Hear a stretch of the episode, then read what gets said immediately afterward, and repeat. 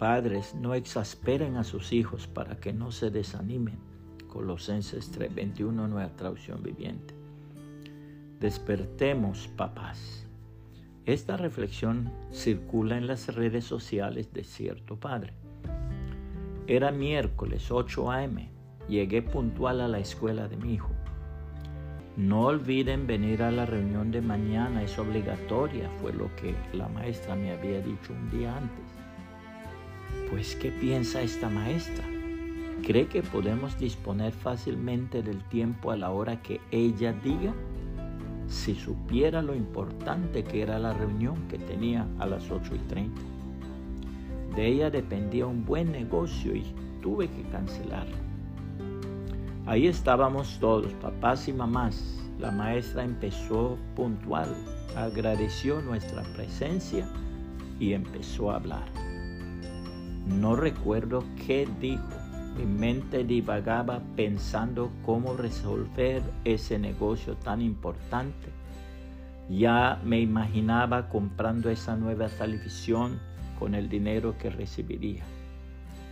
Juan Rodríguez, escuché a lo lejos. ¿No está el papá de Juan Rodríguez? dijo la maestra. Sí, aquí estoy, contesté pasando al frente a recibir la boleta de mi hijo. Regresé a mi lugar y me dispuse a verla. ¿Para esto vine? ¿Qué es esto? La boleta estaba llena de seis y siete. Guardé las calificaciones inmediatamente, escondiéndola para que ninguna persona viera las porquerías de calificaciones que había obtenido mi hijo. De regreso a casa, aumentó más mi coraje a la vez que pensaba.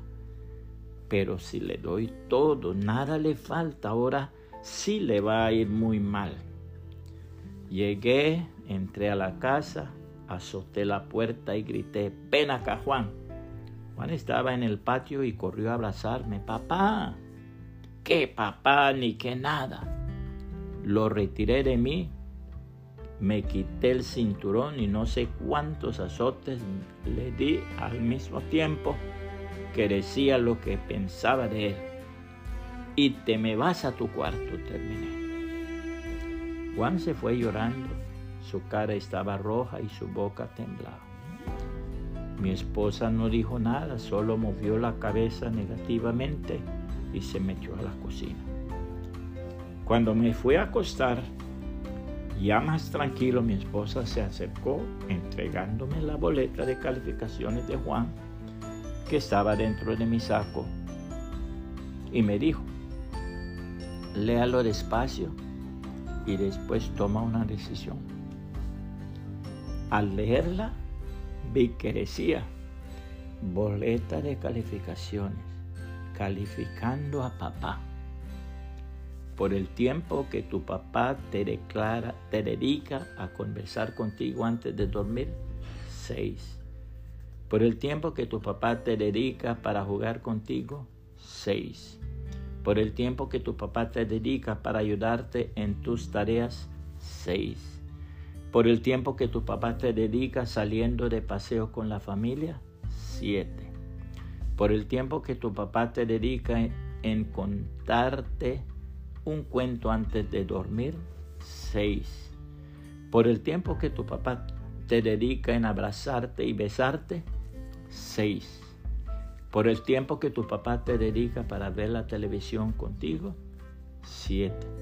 Por el tiempo que tu papá te dedica para escuchar tus dudas o problemas. 6. Por el tiempo que tu papá te dedica para enseñarte cosas. 7. Calificación promedio 6.22. Los hijos habían calificado a sus papás. El mío me había puesto 6 y 7. Sinceramente creo que me merecía 5 o menos. Me levanté y corrí, corrí a la cámara de mi hijo, lo abracé y lloré. Me hubiera gustado poder regresar el tiempo, pero eso era imposible. Juanito abrió sus ojos, aún estaban hinchados por las lágrimas. Me sonrió, me abrazó y me dijo, Te quiero, papito. Cerró sus ojos y se Despertémonos, papás. Aprendamos a darle el valor adecuado a aquello que es importante en la relación con nuestros hijos, ya que en gran parte de ella depende el triunfo o fracaso en sus vidas. ¿Te has puesto a pensar qué calificaciones te darían hoy tus hijos? Esmérate por sacar buenas calificaciones. La hermosísima palabra de Dios advierte, padres, no hagan enojar a sus hijos con la forma en que los tratan. Más bien, críenlos con la disciplina e instrucción que proviene del Señor. Efesios 6:4, nueva traducción viviente. Puede compartir esta reflexión y que el Señor Jesucristo le bendiga y le guarde.